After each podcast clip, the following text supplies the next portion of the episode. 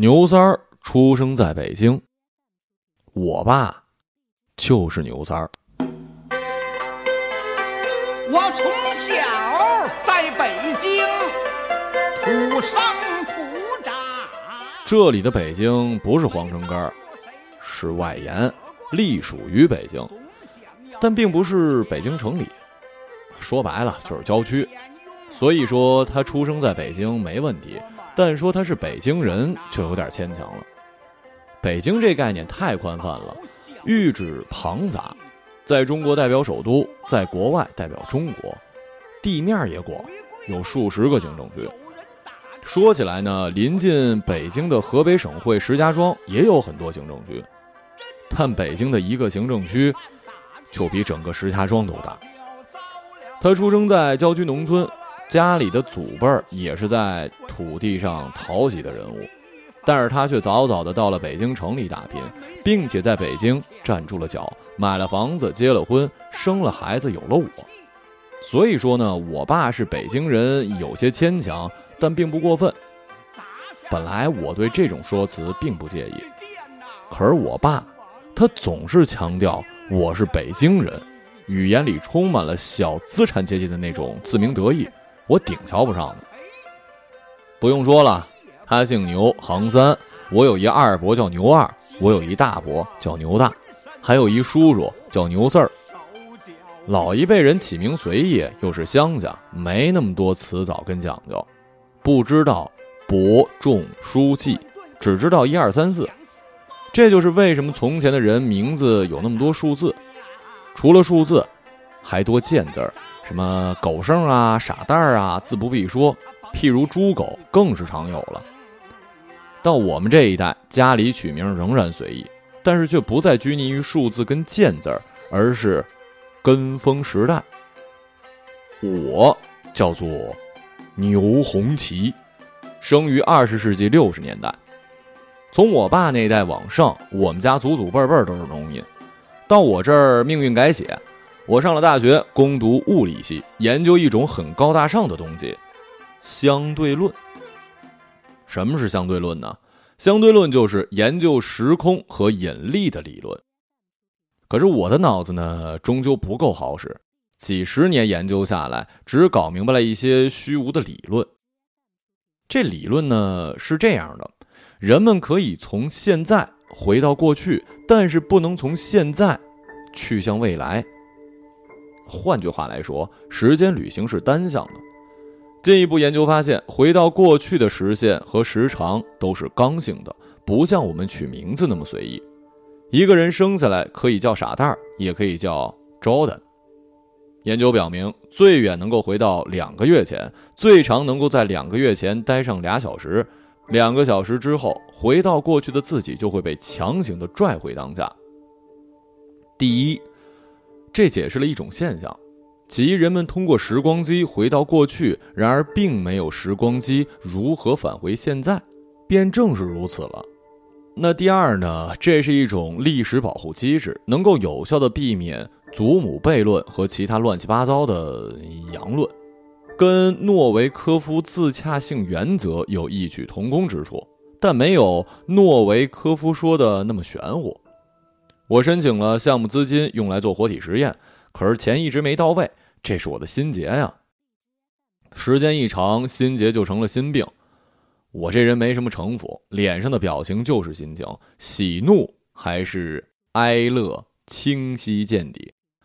为此，我爸不止一次在家人聚会的酒席上埋汰我：“老哭丧着脸干啥呀？我他妈还健在呢！你要是嫌我，就言语一声。”甭跟我这儿迂回和旁敲侧击啊！一来二去，我便说了我工作上的不顺。本来拨款有眉目，但是临时被其他项目撬走。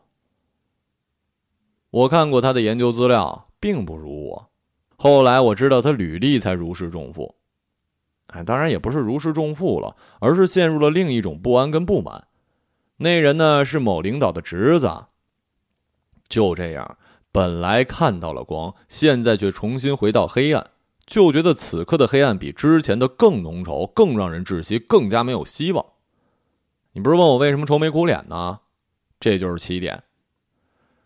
如我所料，我爸知道后并没有同情几分，反而变本加厉：“你就是个窝囊废，他们不给你不会自己争取啊？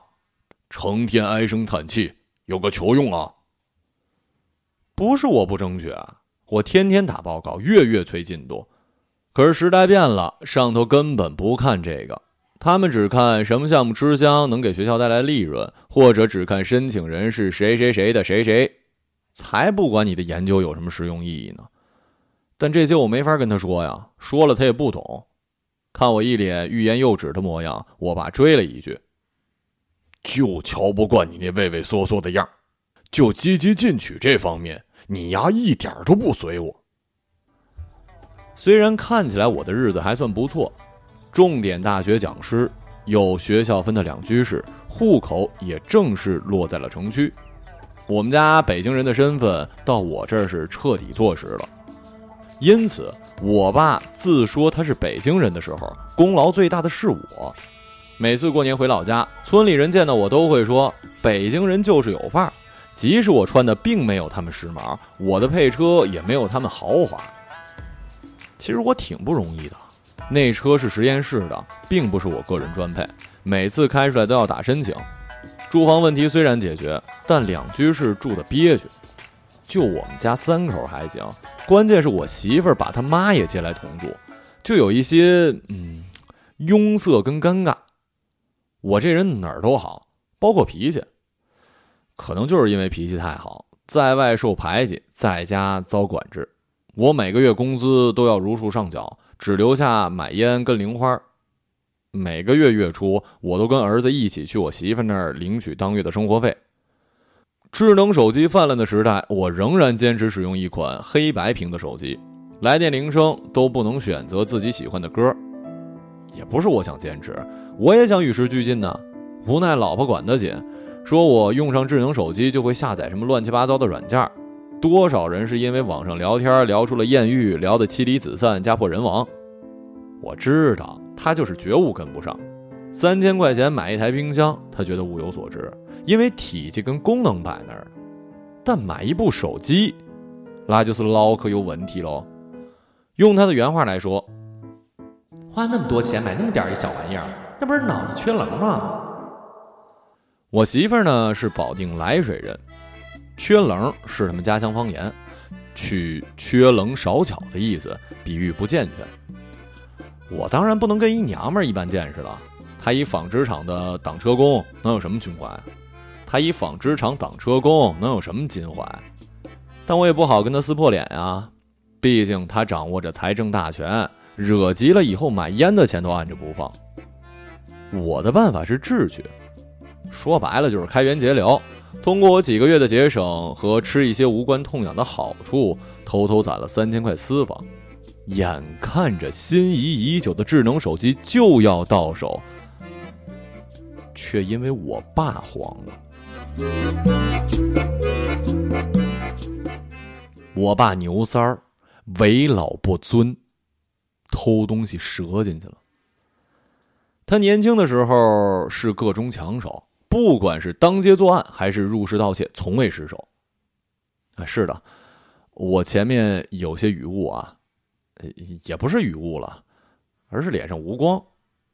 从我爸那代往上，我们家祖祖辈辈农民，到我爸这儿，命运就改写了。他早早来到北京城打拼，成了一名小偷。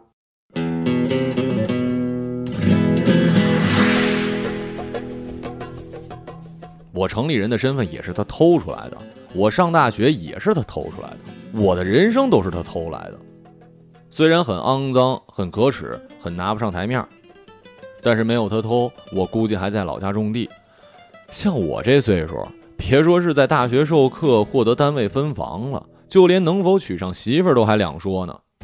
谁愿意嫁给一个只会侍弄土地又不解风情的庄稼汉呢？随着年纪增长，我爸也转行了，不再从事偷鸡摸狗的行当，而是老老实实的进工厂下车间，直到退休。没想到他今年快七十了，手又痒痒了，在公交车上偷人家钱包，给逮进去了。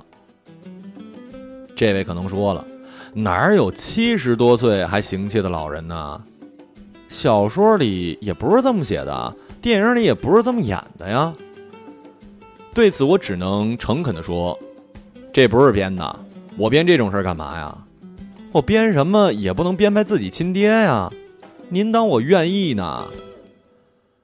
在辖区的派出所办案的民警都有点为难，半调侃半无奈的说：“老爷子这么大岁数了，还不金盆洗手啊？” 警察同志，我怕就一时糊涂，您该怎么惩治怎么惩治，我没二话。怎么惩治啊？一句话问的我有些害臊。呃，看在他这把年纪，又是初犯，您要不通融通融？初犯？警察抬高音调，看得我恨不得找一地缝钻进去。得亏人家小伙子不追究，不然我通融他岁数大，法律可一视同仁啊。这样吧，你交两千罚款，把人带走。哎，不过你爸还挺有意思的啊。我头一次遇见这样小偷，我不知道是该额手称庆还是掩面而泣。一方面我花了两千把我爹捞了出来，另一方面，我买手机的计划也泡汤了。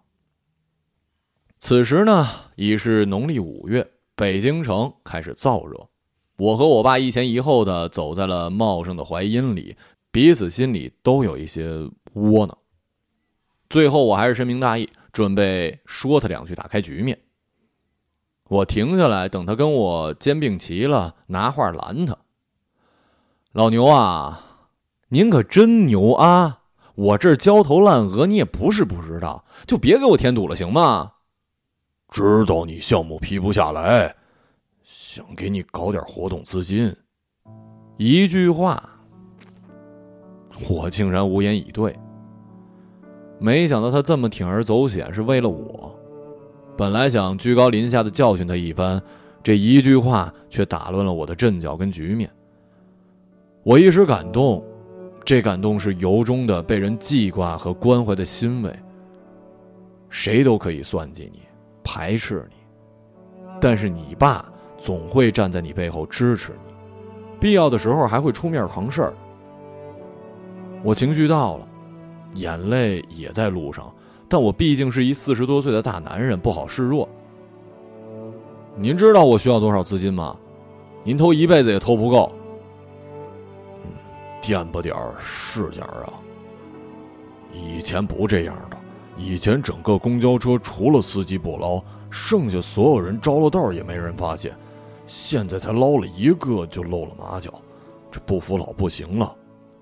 废话。你丫摁着一个人偷两次，你不露馅才怪呢！你，这是那警察告诉我的，不是捞两次，第二次是放回去，我只拿钱，这是我规矩。你什么破规矩啊？你根本就不知道，有些人的钱包比里面的钱更值钱。你懂个屁！还有啊，少他妈跟我要，我是你爸爸。他这么一吹胡子瞪眼，我心里气儿又上来了，但不敢硬碰硬，只好碎着嘴念：“本来偷偷攒了几千块钱，准备买一好手机，现在打水漂了吧？还想着你过生日给你体面的下趟大饭店呢，现在也拉倒了，在小区门口川菜馆子凑合吃点炒菜得了啊。”我爸看看我，又看看自己的双手，要不要？哎，要不要我再捞一把？捞是他的偷盗术语，跟孔乙己口中的借是一个掩护跟逃避。您甭捞，到时候啊，我还得去局子里捞您啊！我这么戳了他面子，他没教训我，也没跟我贫，只是盯着自己的双手，无助的端详，一双眼睛里布满了陌生。这时候我才发现，我爸老了。是真老了。什么是老了呢？就是你最熟悉的手艺已经背叛了你。我还想安慰他几句，他却哼起小曲儿，没事人一样喜笑颜开，把刚才的伤感囫囵的吞了下去。这么一折腾，我只剩下一千挂零。原本看好那款手机肯定没戏，我上网学摸了一段时间，在这价位挑来挑去，最后敲定了一款性价比堪称极高的国产手机。其实我知道“性价比”这词儿就是自欺欺人，我不相信这世界上有什么真正的性价比，我只认老话说的“便宜没好货，好货不便宜”的理儿。这道理如此敞亮透彻，但有些时候人们就是容易被廉价所诱惑。这大概就是为什么听过很多道理依然过不好这一生的原因吧。道理的标杆和准则都没问题，但人的执行力往往跟不上啊。思前想后，我终于下了决定，花了一千一百九十九在网上买了那款手机。担心被媳妇儿发现之后逼问，我就只在上班的时候使用，下班把卡拔下来换到旧手机。如此太过麻烦。并且存在忘记换卡把新手机带回家的风险，我就扯了一谎，骗媳妇儿说单位发的。他屁颠屁颠的高兴了一通，并没察觉什么。唯一一点不愉快来自我的手机铃声。我小时候家里有一录音机，从里面常常荡漾出来自邓丽君几盘磁带上的歌，所以我就一直喜欢邓丽君，尤其她的那首《美酒加咖啡》，不时就会哼上几句。换了手机，我就用这首歌作为来电铃声。我媳妇儿听了总是揶揄我：“牛红旗呀，你喝啥咖啡？你就是喝茶叶沫子的命啊！”媳妇儿这一关是战战兢兢过去了，我却栽在了网上商城。我对网购并不熟，是实验室新来一助理告诉我的。网上东西一般比实体店便宜，我去转了几个通讯商店，和网上进行交叉对比。发现他所言不虚，才在网上下单。让我没想到的是，刚买没一个月，他奶奶的手机售价竟然直降两百，从幺幺九九变成了九九九。换以往这倒霉我就认了，可是这次几个倒霉事扎堆儿，我心里就不顺。先是说好的项目临时飞了，再是我爸折橘子，我怎么感觉世间所有都在跟我作对呢？我不就是想做一好人吗？做一好人这么难呐？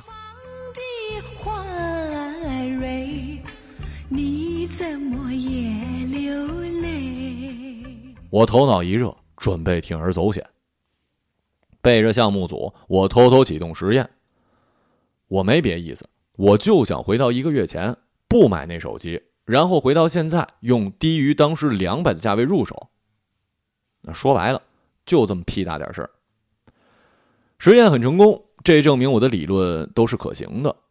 我回到那天准备买手机的时候没下单，然后根据我的理论滞留在过去时间，一旦超过了绝值，便会被某种我无法理解的机制跟力量拽回现在，这样我就能享受那两百块钱的优惠了。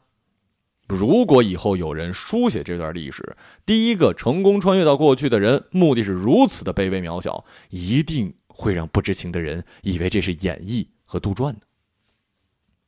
眼前一阵炫耀的白光，我又回到了实验室。来到办公室，打开电脑，看到手机价格是九百九十九元的时候，长吁了一口气。正准备下单，突然听到了熟悉的音乐，我顿时愣在了当地。凭借这声音。自我大腿根处阵阵飘扬，直到唱到副歌部分，我才反应过来，伸手往裤兜一摸，竟然还是我的那部手机。我明明回到过去没下单子，怎么这手机仍然存在啊？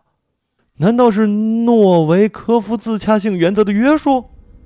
诺维科夫在对时间旅行进入了深入的研究，指出人可以回到过去，但不能因此改变历史。人将被迫以一种方式行事，而不让时间发生悖论，所以我们不必担心会对过去造成影响，也不必担心会对现在造成影响。我一直不太相信这理论，但是现实却扇了我一响亮的耳光，我顿时傻了。傻了不是因为没赚到两百块的便宜，而是我这个消耗一生的研究根本就没用。什么叫失败？失败并不是你努力了没成功，而是从头到尾你压根儿就是错的。手机铃声还在独自的响着，以前无比美妙的音乐，现在听起来让我是如芒在背。来电显示老牛，我爹。你耳朵聋了？这么晚才接电话呀？刚接通，我爸劈头盖脸就骂：“赶紧过来！不知道今天我替谁打手啊？”我只好收拾情绪，回家给他老人家过寿。这时电话又响了，是我媳妇儿。跟我说，让我记得买酒水带过去，饭店太贵，不合算。他知道我手里没钱，让我先跟同事借，回头我再还上。我本来有三千多私房，现在确实没了。想到这儿，我突然意识到什么，急急忙忙打开办公室挂着石锁的抽屉，里面安然无恙的躺着一沓和蔼可亲的百元大钞，一数。三千多，这就我本来计划着买手机的钱，因为我爸进局子挪用了两千，剩下的一千也买了现在的手机，可怎么又原封不动的出现在这儿了？我把钱揣进口袋，一路上带着这疑问坐车买酒到饭店，亲朋好友挤满一桌，气氛热烈而欢庆，我一脸茫然无措。我爸高兴，快喝高了。他有一毛病，一喝多就话愁，颠三倒四，滔滔不绝。他年轻那点破事儿。这次他没说以前，说的是最近。此刻他正得意忘形的叙述他上个月公交车上行窃的事儿呢。我嫌他丢人，连忙阻止：“哎，爸爸爸爸爸，哎哎哎，瞎叫唤什么？”我叹了口气，知道无法阻止他。他先瞪了我一眼，然后开始绘声绘色的描述。那是一个头发染成鸡毛的小伙子，我轻舒猿臂，款扭狼腰，他的钱包就到我手上了。我抽了里面的钱，又轻舒猿臂，呃，款扭狼腰，把空包塞了回去。这小子还一边拿手机一边说话呢，一点都没注意呀。他还说看不惯现在年轻人，好好头发捣鼓的乱七八糟。这些人不知道珍惜头发的黑色，就像不知道珍惜健康一样。只有到他这样白发苍苍的风烛残年，才会意识到黑亮的颜色是有多么的好看，就像意识到健康有多金贵。人们打趣问他偷了多少，怎么花的，是不是出去花了？就一千来块，够干嘛的呀？精神上咱一直坚挺，身体泄气了。我一想不对呀，他应该是放钱包的时候被人发现，然后被扭送派出所，我还被民警叫过去掏了两千把他保出来。这么说，诺维科夫自洽性原则根本就没有保护历史，一切都变了。那我手机呢？这怎么解释啊？饭局结束，人们走光，我伺候着走路带片的爸离开了饭店。路上，他不时大声嚷嚷，说自己年轻时的本事。这叫什么破事儿啊！见不得人啊啊！我爸没理会我的揶揄，继续陶醉，一直等我把他送到家，搁在床上，他突然抓着我的手腕。他们都说什么苹果好使，可我就偷了一千来块钱，只能给你买这手机了。这时我才恍然大悟。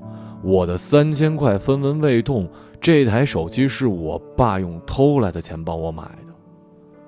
你知道我规矩，只摸钱不拿物，钱没了再挣，有的东西丢了就再也回不来了。我知道你要笑话我，可是这规矩啊就是规矩。那小子看着挺阔气，兜里装这点儿，你别嫌弃。知道你一直想换手机，但你媳妇儿管得紧。我也知道你项目上资金紧张，这老爸真是爱莫能助了。我知道你瞧不上你爸当过贼，这不是什么光彩事儿，没什么好狡辩的。我也没想为自己漂白，我对得起你就够了。人呐，活世上最难周全，但是对你。你爹我问心无愧。人都说“知子莫若父”，可是我们这些当儿子的，对父亲又了解多少？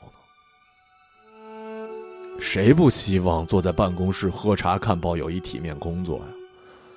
谁不希望给自己孩子制造一个良好的生活环境？谁不希望老了能够安安心心的过晚年？但是我爸，一农民，一小偷，一工人，一七十岁的老头他为了我受了太多的罪，操了太多心。我突然明白了，他总说自己是北京人，其实并不是想炫耀这身份。而是为了突出我这儿子，因为我在城里落了户，他才名副其实。他这么说的时候，因为我的出息而觉得自己心里踏实，脸上有光。父爱如山，从不多言。我爸醉酒后的这一席话，只是几粒小石子儿，却足以让我惭愧。想到这些，我再也忍不住的潸然泪下。我一四十多岁的大汉，居然那么哭的梨花带雨的。我爸踹了我一脚，哭个求啊哭啊！我想学电视上说一句煽情的“爸爸我爱你”，可我怎么也张不开这嘴啊！我知道我爸更受不了这腻歪，我只好一抹眼泪儿。强忍翻涌的情绪，说了句：“你丫不知道那手机现在便宜了两百多呢。”